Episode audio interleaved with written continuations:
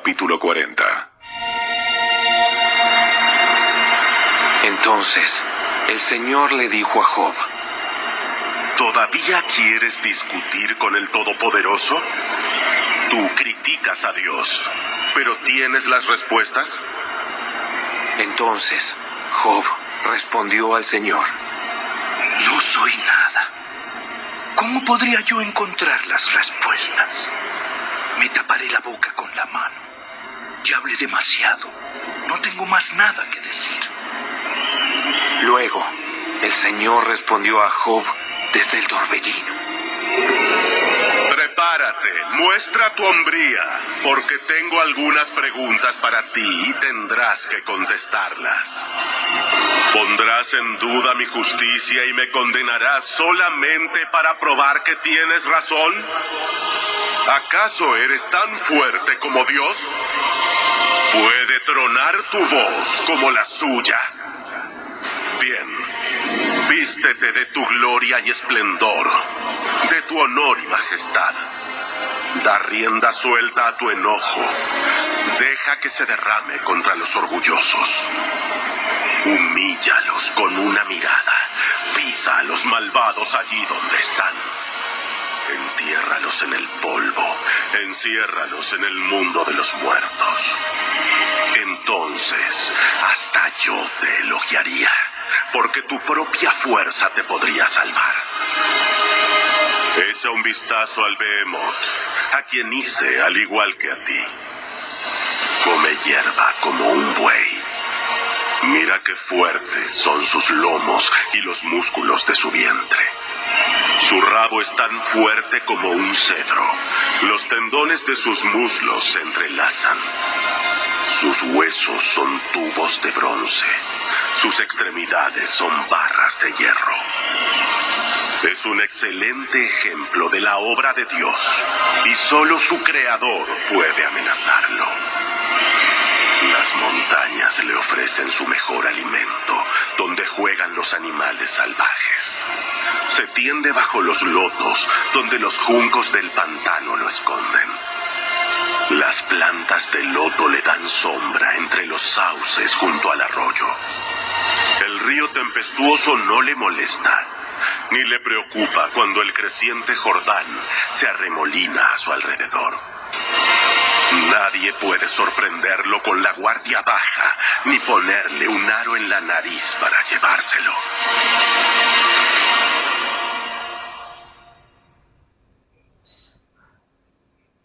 Capítulo 41 Puedes capturar al leviatán con un anzuelo o poner un lazo alrededor de su quijada. Puedes atar su nariz con una cuerda o atravesar su boca con una estaca.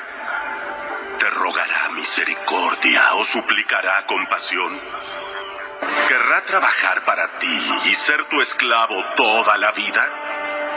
Puedes hacer de él una mascota, como con un pájaro, o darlo a tus niñas para que jueguen con él. Intentarán los mercaderes comprarlo para venderlo en sus carpas. ¿Será herida su piel por las lanzas o su cabeza por un arpón?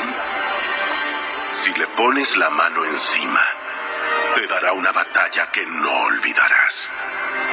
No volverás a intentarlo. Es inútil tratar de capturarlo. El cazador que lo intente será derribado. Y como nadie se atreve a molestarlo a él, ¿quién podrá hacerme frente a mí? ¿Quién me ha dado algo para que tenga que pagárselo? Todo lo que hay debajo del cielo es mío.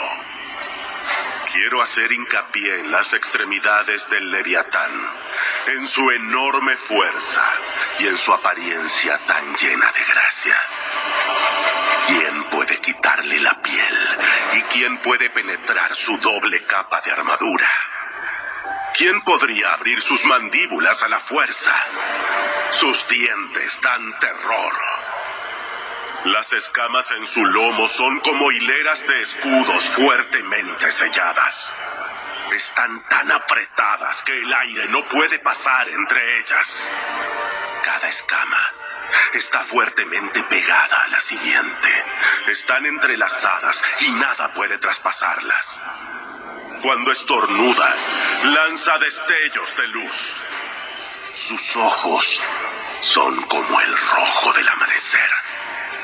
De su boca saltan relámpagos, destellan llamas de fuego. Humo sale de sus narices, como el vapor de una olla calentada al fuego hecho de juncos. Su aliento podría encender el carbón, porque de su boca salen llamaradas. La tremenda fuerza del cuello del leviatán infunde terror donde quiera que va. Su carne es dura y firme y no se puede traspasar. Su corazón es duro como la roca, duro como piedra de molino. Cuando se levanta, los poderosos tienen miedo. El terror se apodera de ellos. No hay espada que pueda detenerlo, ni lanza, ni dardo, ni jabalina. El hierro no es más que paja para esa criatura y el bronce, madera podrida. Las flechas no lo hacen huir. Las piedras tiradas con onda son como trocitos de hierba. Los garrotes son como una brisna de hierba y se ríe del silbido de las jabalinas. Su vientre está cubierto de escamas tan afiladas como el vidrio. Escarba el suelo cuando se arrastra por el barro. El leviatán hace hervir el agua con su sacudimiento. Agita las profundidades como una olla de ungüento. Deja en su estela agua reluciente que hace que el mar parezca blanco.